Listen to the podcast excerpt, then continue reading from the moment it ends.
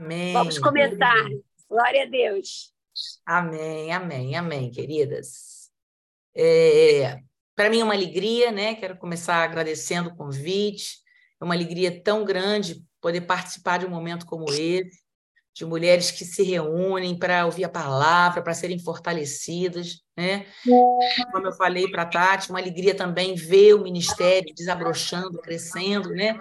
De uma forma pequena, ter podido contribuir com isso lá anos atrás na célula, quando o Espírito Santo soprou aí uma fagulha. Então, ver o, o Café com Fé é, ser hoje o que é, Pode ter certeza, é algo que alegra muito meu coração, muito meu coração. Parabéns, meninas, parabéns, valentes que estão aí conduzindo, convidando mulheres e vendo vidas transformadas, porque é isso que Cristo faz. Cristo não é um Papai Noel, não é uma caixinha de pedidos, ele é um transformador de vidas, né? Ele começa a transformação dentro de nós primeiro. E orando, né, para pedir ao Senhor uma, uma, uma, uma orientação, uma palavra para compartilhar com vocês nessa manhã, Deus me trouxe uma fala de Jesus, uma fala muito conhecida e usada muito corriqueiramente, né? Às vezes sem a gente entender bem o que essa fala quer dizer. É uma fala de Jesus que está no texto do Evangelho de João, capítulo 16, verso 33, bem próximo da crucificação de Jesus. Jesus diz: no mundo tereis aflições, mas tem de bom ânimo. Eu venci o mundo. E isso é uma, né, uma frase de Jesus que é usada tão corriqueiramente, e às vezes a gente não para, como é semana da Páscoa, né, todo mundo está falando sobre a crucificação de Jesus, a ressurreição de Jesus. Eu quis trazer essa fala dele para a gente hoje, esmiuçar um pouquinho e trazer para o nosso dia de hoje, para o nosso dia a dia. Porque nada que Jesus fez, queridas, nada que ele falou, tu, toda, toda atitude, fala de Jesus era intencional. Nada era solto, nada era por falar. Né?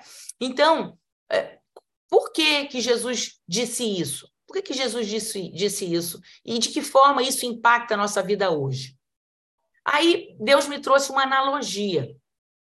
Você vai falar que eu estou ficando meia doida, mas vocês vão entender depois.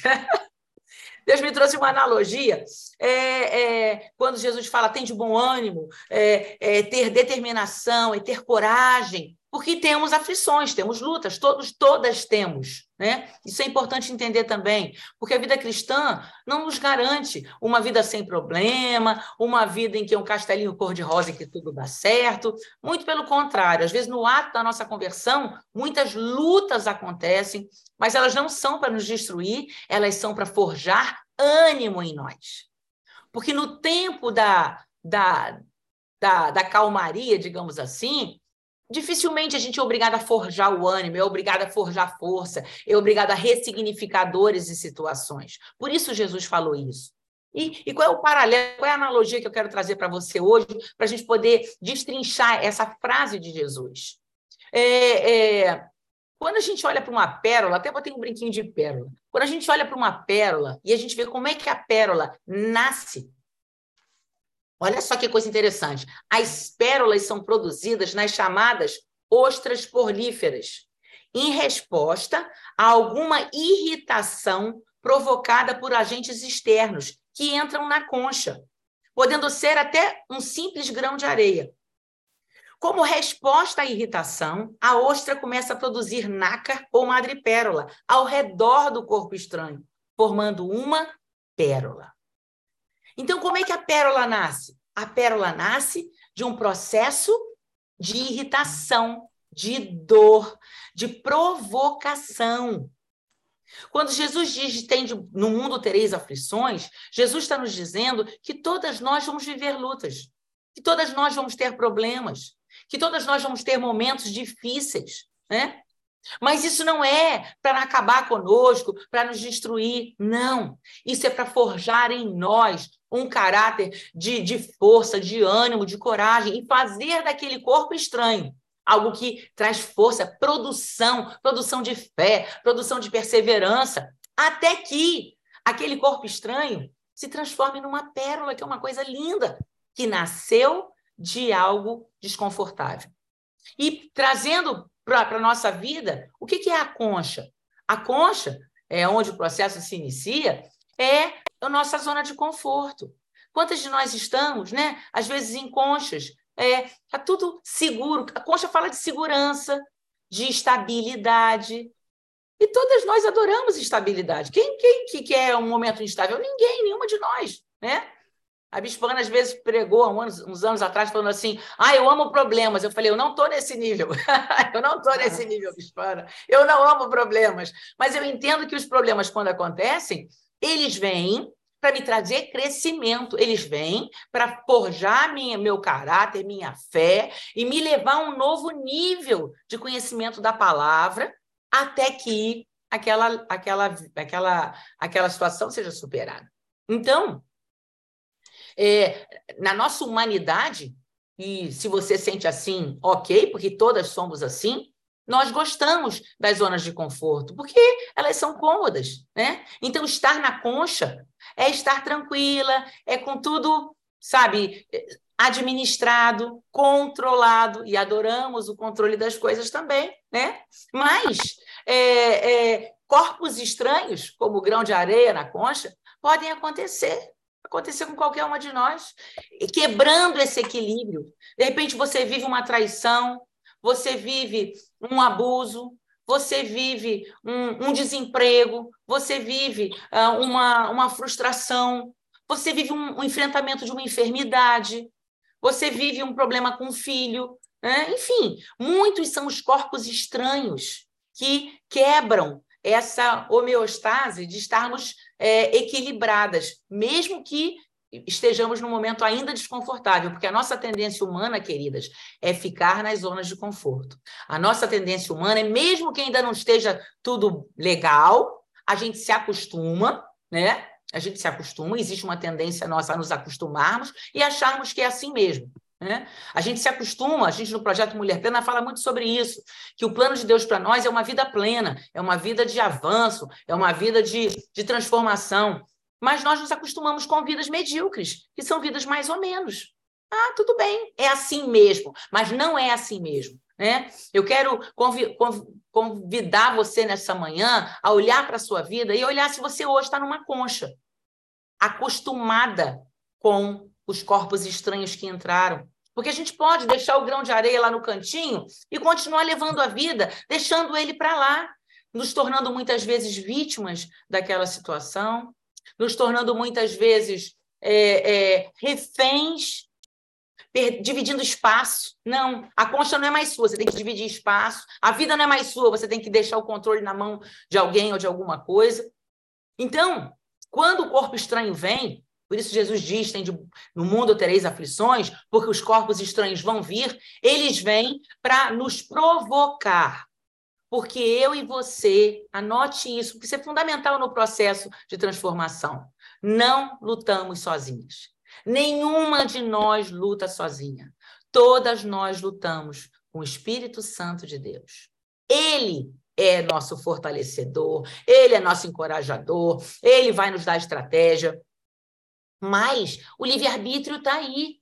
E nós podemos, queridas, no nosso medo de enfrentar as situações, nos acomodarmos dentro das conchas com os corpos estranhos e passarmos a viver esse tipo de vida, que não é, mais uma vez eu digo, não é o plano de Deus para nós. Mais uma fala de Jesus, está lá em João 10, 10. Eu vim para que tenham vida mas não é uma vida medíocre, de só de perda, de dificuldade. Não, é vida abundante, é vida plena. Mas isso é conquistado. O corpo estranho vem para te dar uma oportunidade, oportunidade de transformar aquele grão de areia numa pérola. E aí entra a nossa parte. Eu acho isso maravilhoso na palavra de Deus. Deus não garante para nós fórmulas mágicas. Não tem fórmula mágica. É eu e você, juntos com, com o Espírito Santo de Deus, junta com o Espírito Santo de Deus, para fazer aquele grão de areia virar uma pérola. Por quê? Nessa força-tarefa, porque é assim que funciona a vida cristã, é luta e força-tarefa para a gente crescer. Né? Nós somos obrigadas a orar mais, a buscar mais a Deus, a conhecer mais desse Deus poderoso, a sermos transformadas. Né? Eventualmente você pode ser uma mulher medrosa, que foi por, com força da sua criação familiar, enfim, tantas são as situações que podem nos levar a sermos mulheres inseguras. E aí você é forjada a acreditar em Deus, acreditar no Espírito Santo e, e se revestir de uma coragem para enfrentar aquele corpo estranho corpo estranho é enfrentado com o poder de Deus, mas com posicionamento. Mulher querida, o Senhor, por isso é a fala de Jesus, tem de bom ânimo, tem aflição sim. Ele não engana a gente, ele diz: tem aflição sim, mas tem ânimo, tem força, tem posicionamento. Ânimo nesse sentido, se posicione. Não se acostume com uma vida medíocre, mais ou menos. Não é esse o plano de Deus para as nossas vidas. Então, quando nós somos provocadas pelos corpos estranhos, nós precisamos nos posicionar. E, infelizmente, muitas mulheres ficam presas no primeiro estágio. Porque existe um processo da formação da pérola, né? É um processo. Da mesma forma que a construção de uma vida plena é um processo. Então, muitas mulheres ficam no primeiro estágio. O corpo estranho vem, ela vê o corpo estranho, ou ela finge que não existe, ou ela ignora, ou ela se acostuma, ou ela, conforme eu falei, divide espaços, fica refém daquela situação e não produz o que está lá. É por isso que eu quis usar a pérola, achei que tinha tudo a ver com o que eu ia falar. Não produz a madrepérola. A produção da madrepérola é a produção da sua fé, do seu posicionamento, da sua vida com Deus. A vida cristã, queridas, não é um convite a uma religião. Não é. A vida cristã é um convite a um estilo de vida de uma mulher que confia num Deus vivo, poderoso, que muda a história, sim, a despeito do que vivemos. O grão de areia pode ser um gigante mega, uma enfermidade daquelas que não tem cura para os homens, né? Um, um problema no seu casamento, um problema financeiro, um problema. Enfim, a gente está num mundo imerso de problemas, até um mundo caótico. Não importa o tamanho do, do, do grão de areia ou do gigante que se levante, porque isso é um provocador para que a gente cresça. Entender as batalhas como oportunidade de crescimento, oportunidade de vitória.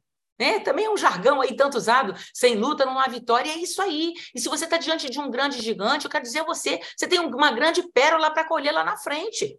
Não se acovarde, não se esconda da vida, não tenha medo de se posicionar, não tenha medo de viver a vida cristã na sua essência.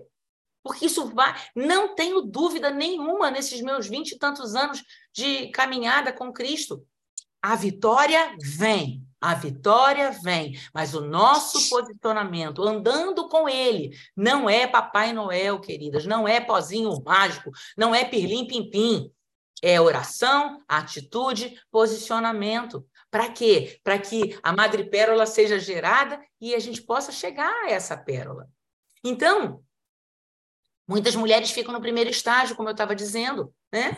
Mulheres se vitimizam. Né? Existe uma tendência da vitimização. Então, lutar contra a vitimização, né? lutar contra a autopiedade, né? Ai, tadinha de mim. Muitas situações que vivemos, queridas, são terríveis. Eu não estou aí diminuindo a sua dor, nem a minha, também tenho as minhas. Né? Eu só estou dizendo a você que, independente da dor e da injustiça que você tenha vivido, e muitas, muitas situações que enfrentamos são muito injustas, sim. Né? Tem coisas que acontecem conosco a gente fala, gente, mas eu não merecia viver isso. Eu não fiz nada para que isso acontecesse. Então, ao invés de ficar perguntando por que aconteceu, e a gente não tem essas respostas muitas vezes, eu pergunto para que aconteceu. Eu vou fazer dessa luta, desse corpo estranho, um trampolim. Eu vou fazer disso uma mola. Eu não vou me afundar no mar da peninha de mim mesma. Fui injustiçada, eventualmente, fui traída, fui preterida. Puxa, eu não fiz nada para isso acontecer. Aconteceu. E aí? Vira a página. Ressignifica a sua dor. Essa é a, é a segunda etapa. Então, a primeira coisa que nós temos que fazer para transformar o grão de areia numa pérola, né? transformar a dor numa vitória, fazendo dela um trampolim, é identificar o corpo estranho. Porque muitas vezes a gente finge que ele não existe. Melhor olhar para o lado de cá e dividir espaços. Né? Identifique a sua dor, identifique, olhe para a sua vida de uma forma é, crítica, entre aspas, analisando, né? Porque assim, a gente vive numa vida hoje tão corrida, né, queridas? A nossa vida é tão corrida, a gente faz tanta coisa. E quando não está fazendo nada, a gente está aqui, né? quando não está fazendo nada, a gente está aqui. E a gente não para para pensar, não para para olhar. Ai, dói, eu não quero mexer, não. Mas esse processo de enfrentar as dores é doloroso, é dor, vai doer, mas vai doer para sarar, vai doer para ser enfrentado.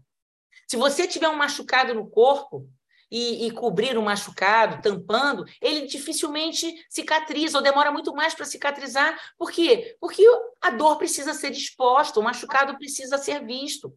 Só que o machucado físico, né? Se você se cortar, se você. Você vê. Agora, e o seu coração? E o meu coração? E aquela ferida que está lá dentro sangrando? A gente muitas vezes ignora ou finge que não está acontecendo para não enfrentar o processo. A vida plena, ela é construída com enfrentamento de processos, muitas vezes dolorosos. Mas, conforme eu falei no início, nós não lutamos nossas guerras sozinhas. Primeiro, nós temos o Espírito Santo de Deus, que é o nosso grande ajudador. Segundo, vocês têm uma rede de apoio. Olha que coisa linda. Vamos lá, 53 mulheres, 8 e 29 da manhã, buscando a Deus, orando a Deus, buscando força uma na outra. Nós não precisamos, isso é algo tão importante a gente entender. A vida cristã e a nossa fé não nos torna mulheres superpoderosas. Nós podemos sim chorar, nós podemos estar frágeis, sim. Nós podemos acusar os golpes, sim e pedir ajuda. Isso não desqualifica a sua fé, querida, isso não desqualifica a sua fé. Por isso existe a igreja. Olha que coisa maravilhosa. Para que exista o corpo de Cristo, o apoio, seu pastor, seu líder, sua pastora, seu mentor. Então, sua sua amiga, né, sua sua irmã de café com fé, tudo isso é plano de Deus para a gente suportar os processos, né? De identificar os corpos estranhos que têm nos deslocado da segurança. Então, que a gente possa é, é, é, identificar esse, essas dores, dar nome a elas, né? parar e olhar para dentro. Conforme eu falei, a vida é tão corrida e, e a gente não para para olhar para dentro. Se acostuma com as dores, se adapta, acha que é assim mesmo. E quando a gente identifica a dor, dá nome a ela, Olha para a ferida, olha, olha, não desqualifica a sua fé, não desqualifica a sua vida. Né? A gente vive numa sociedade de rótulos e a gente tem muito medo dos rótulos.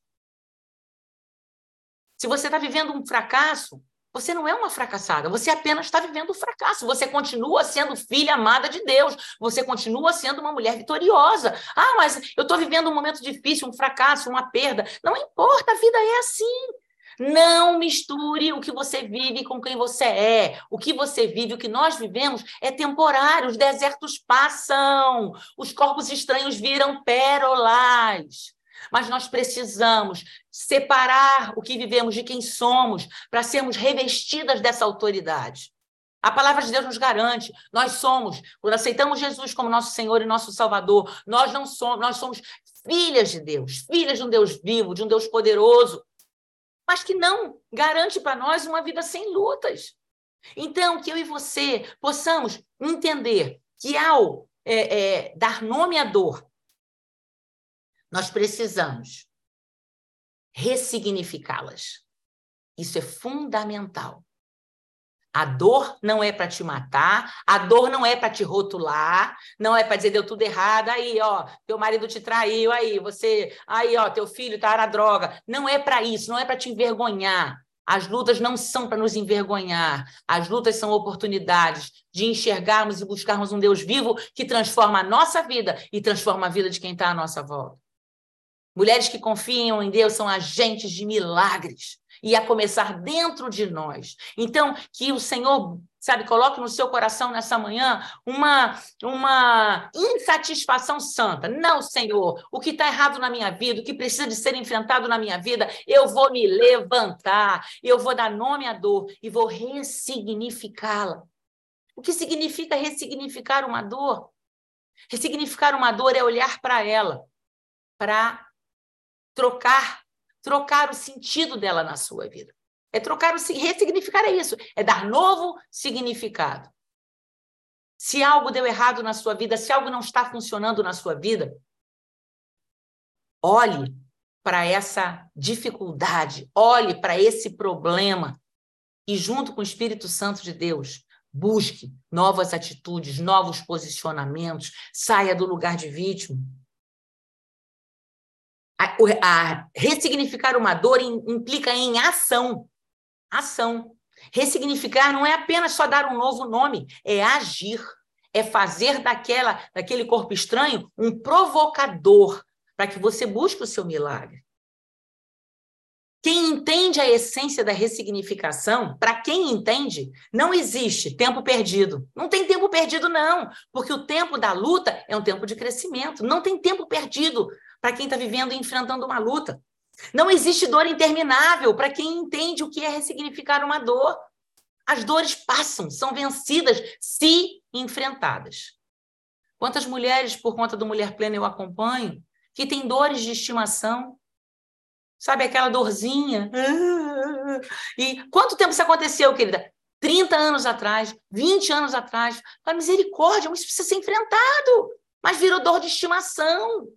Não! Para a mulher que entende o que é ressignificar sua dor, não existe tempo perdido, não existe dor interminável. Se enfrentada, ela vai acabar, ela vai ser vencida. Não existe sentença de morte que não possa ser revertida. Não existe.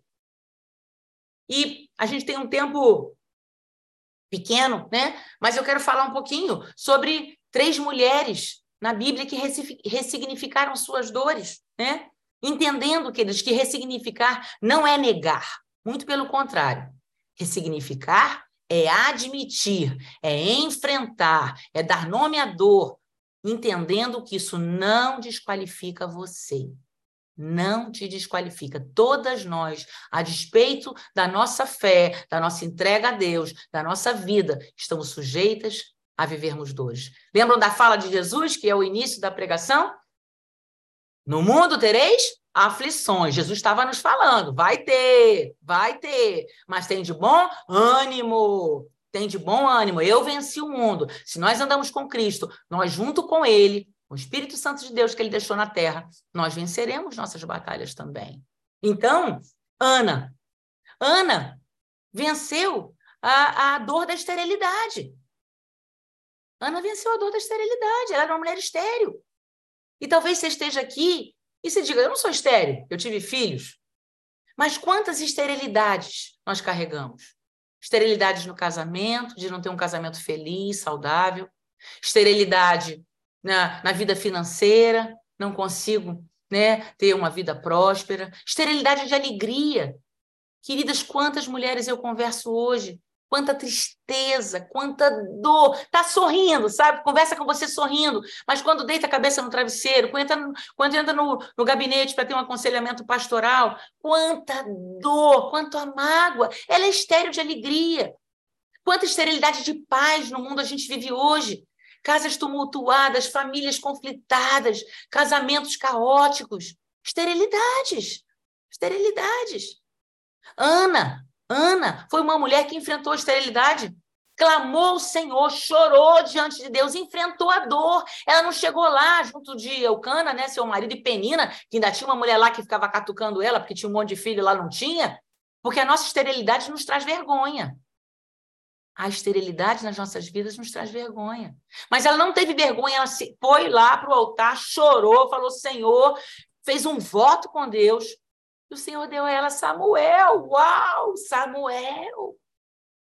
O grande profeta Samuel. Abençoou ela com filho. Ela enfrentou a esterilidade. Ela não fingiu que estava tudo bem.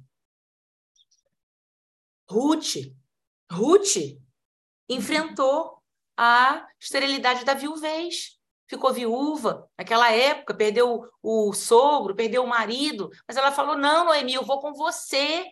Ela não, não, não recuou, ela acreditou. E o Senhor restituiu a ela a família, deu a ela Boaz. Ela enfrentou, ela não se, ela não se acovardou, não ficou na terra dela. Ela se posicionou. A mulher hemorrágica. Que foi uma mulher que sangrava há 12 anos, uma mulher que já tinha perdido tudo. Ela enfrentou a doença física, a falta de recurso, porque ela sabia que Jesus ia passar ali e a fala dela é assim: tão somente eu tocar nas tuas vestes, eu serei curada. Ela enfrentou a dor da enfermidade. Se posicionou, tocou nas vestes de Jesus, experimentou o seu milagre, foi curada. Mas enfrentou a vergonha, enfrentou tantos obstáculos, enfrentou uma multidão. Ressignificar as dores, queridas, muitas vezes vai implicar em enfrentar multidões. Multidões de preconceitos, multidões de conceitos internos, porque o grande milagre acontece primeiro dentro de nós. A nossa fé tem que estar num nível, igual Paulo fala, apóstolo Paulo, eu estou plenamente convicto de que a boa obra que o Senhor começou em mim vai terminar. Paulo ensina isso, ele fala isso. Então você tem que estar plenamente convicta que o seu cônjuge vai se converter. Você tem que estar plenamente convicta que os seus filhos vão para a casa do Senhor. Você tem que estar plenamente convicta que os seus pais vão morrer salvos em nome de Jesus. Você tem que estar plenamente convicta que o Senhor tem uma vida de prosperidade para você. E isso passa por um exercício de fé, de ressignificar as dores e não ficar paralisada diante delas, porque a nossa tendência humana é paralisar. A nossa tendência humana é vitimizar. Então, que eu e você possamos ser essas mulheres que entendem, como Jesus nos preveniu, no mundo tereis aflições, mas tem de bom ânimo tenha coragem, tenha força, tenha fé, tenha uma rede de apoio, esteja firme na casa do Senhor, porque ali é lugar de receber alimento, de eh, receber força, de receber coragem de Deus, para que esse processo interno, porque primeiro é dentro de nós, de olhar para a dor, dar nome a ela e decidir que ela não vai te vencer e decidir que o teu Deus é maior, que o meu Deus é maior, que qualquer obstáculo que surja, ah, isso vai fazer de você uma mulher profeta da sua história. Vai fazer de você uma mulher que reescreve a história. Ressignificar a dor é reescrever a sua história, é dar a volta por cima. O que é uma mulher vencedora? Prestou atenção nessa palavra? Vencedora. É a que vence a dor. A dor não é maior do que você, mulher. O problema não é maior do que você, porque nós servimos a um Deus vivo. E a despeito do que falem, a despeito das lutas e das multidões, se nós tão somente tocarmos nas vestes de Jesus, como estamos fazendo nessa manhã, nós temos a oportunidade de iniciar esse processo de virada de jogo. Até que o grão de areia vire pérola, até que o seu casamento seja transformado, até que seus filhos se convertam, até que uh, a sua alegria seja restaurada, a sua paz volte, você volte a sonhar. As dores roubam de nós a nossa capacidade de sonhar, de acreditar que Deus é poderoso para fazer infinitamente mais do que pedimos ou pensamos. Então, que nessa manhã, minha oração é que você olhe para dentro de você e entenda que as suas dores não são para te matar, não são para te desqualificar, não são para te tra trazer uma vida pesada e sem propósito. Não. As nossas dores são para nos fazer crescer, para nos fazer avançar e para nos fazer conhecer e experimentar um Deus vivo, para que a gente possa testemunhar. Com que alegria eu estou aqui nessa manhã contando para meninas que oram pelos seus cônjuges, o tanto de anos que eu tive que, que orar, né? É, eu tenho que fazer a conta certa, 17, 18, mas foram muitos anos orando para que um dia o meu marido é, servisse a Deus do meu lado. E hoje, né, já há alguns anos que ele, hoje já é ordenado pastor, vê o que Deus fez. Mas se eu olhasse para trás, a minha dor, dor da vergonha, a dor de, de, de, eu fui ordenada diaconisa em Brasília, ordenada pastora, ninguém ia comigo, eu ia sozinha, porque meu marido era totalmente contra aquilo. Isso traz vergonha. Mas cadê seu marido? Amém. Um dia ele vai estar aqui, um dia ele vai estar aqui. Porque a nossa proximidade com o Espírito Santo nos torna mulheres que sonham. Sonhar e realizar, queridas, é algo que Deus tem para todas nós. Então enxergue, enxergue a sua pérola, enxergue seu Samuel, enxergue a sua cura, Enxergue, enxergue, chame a existência. A palavra de Deus fala isso para nós. Então, no momento da luta, ressignificar a dor é fazer dela um trampolim, enxergando o que Deus vai fazer com ela. Não fique no primeiro estágio. Não fique no primeiro estágio. E que a gente possa. É isso aí. Fabi escreveu aqui: a nossa intimidade com Deus nos leva a ser mulheres que sonham. Sonham e realizam.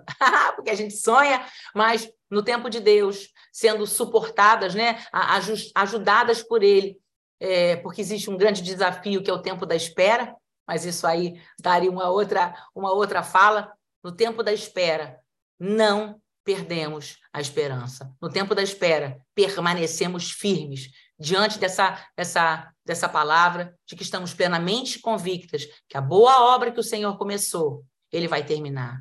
Anote aí, Deus não faz obras incompletas. Se ele começou a obra em você, ele vai alcançar seu cônjuge, ele vai alcançar seus filhos, ele vai alcançar sua família. Deus não faz uma obra, a casa e deixa sem telhado. Não faz, isso não existe.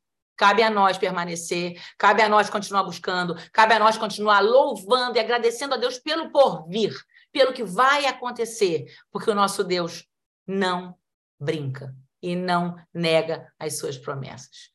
Que eu e você possamos ser fortalecidas por Ele para enfrentar ah, o processo de transformação, porque todas somos criadas para sermos pérolas. Essa é a palavra que eu queria compartilhar com vocês nessa manhã. Que Deus abençoe, que Deus abençoe cada uma de vocês. Gente, sensacional. Pastora, eu estou sem câmera, que eu estou aqui no meu momento. Pastora, eu, eu fazendo massagem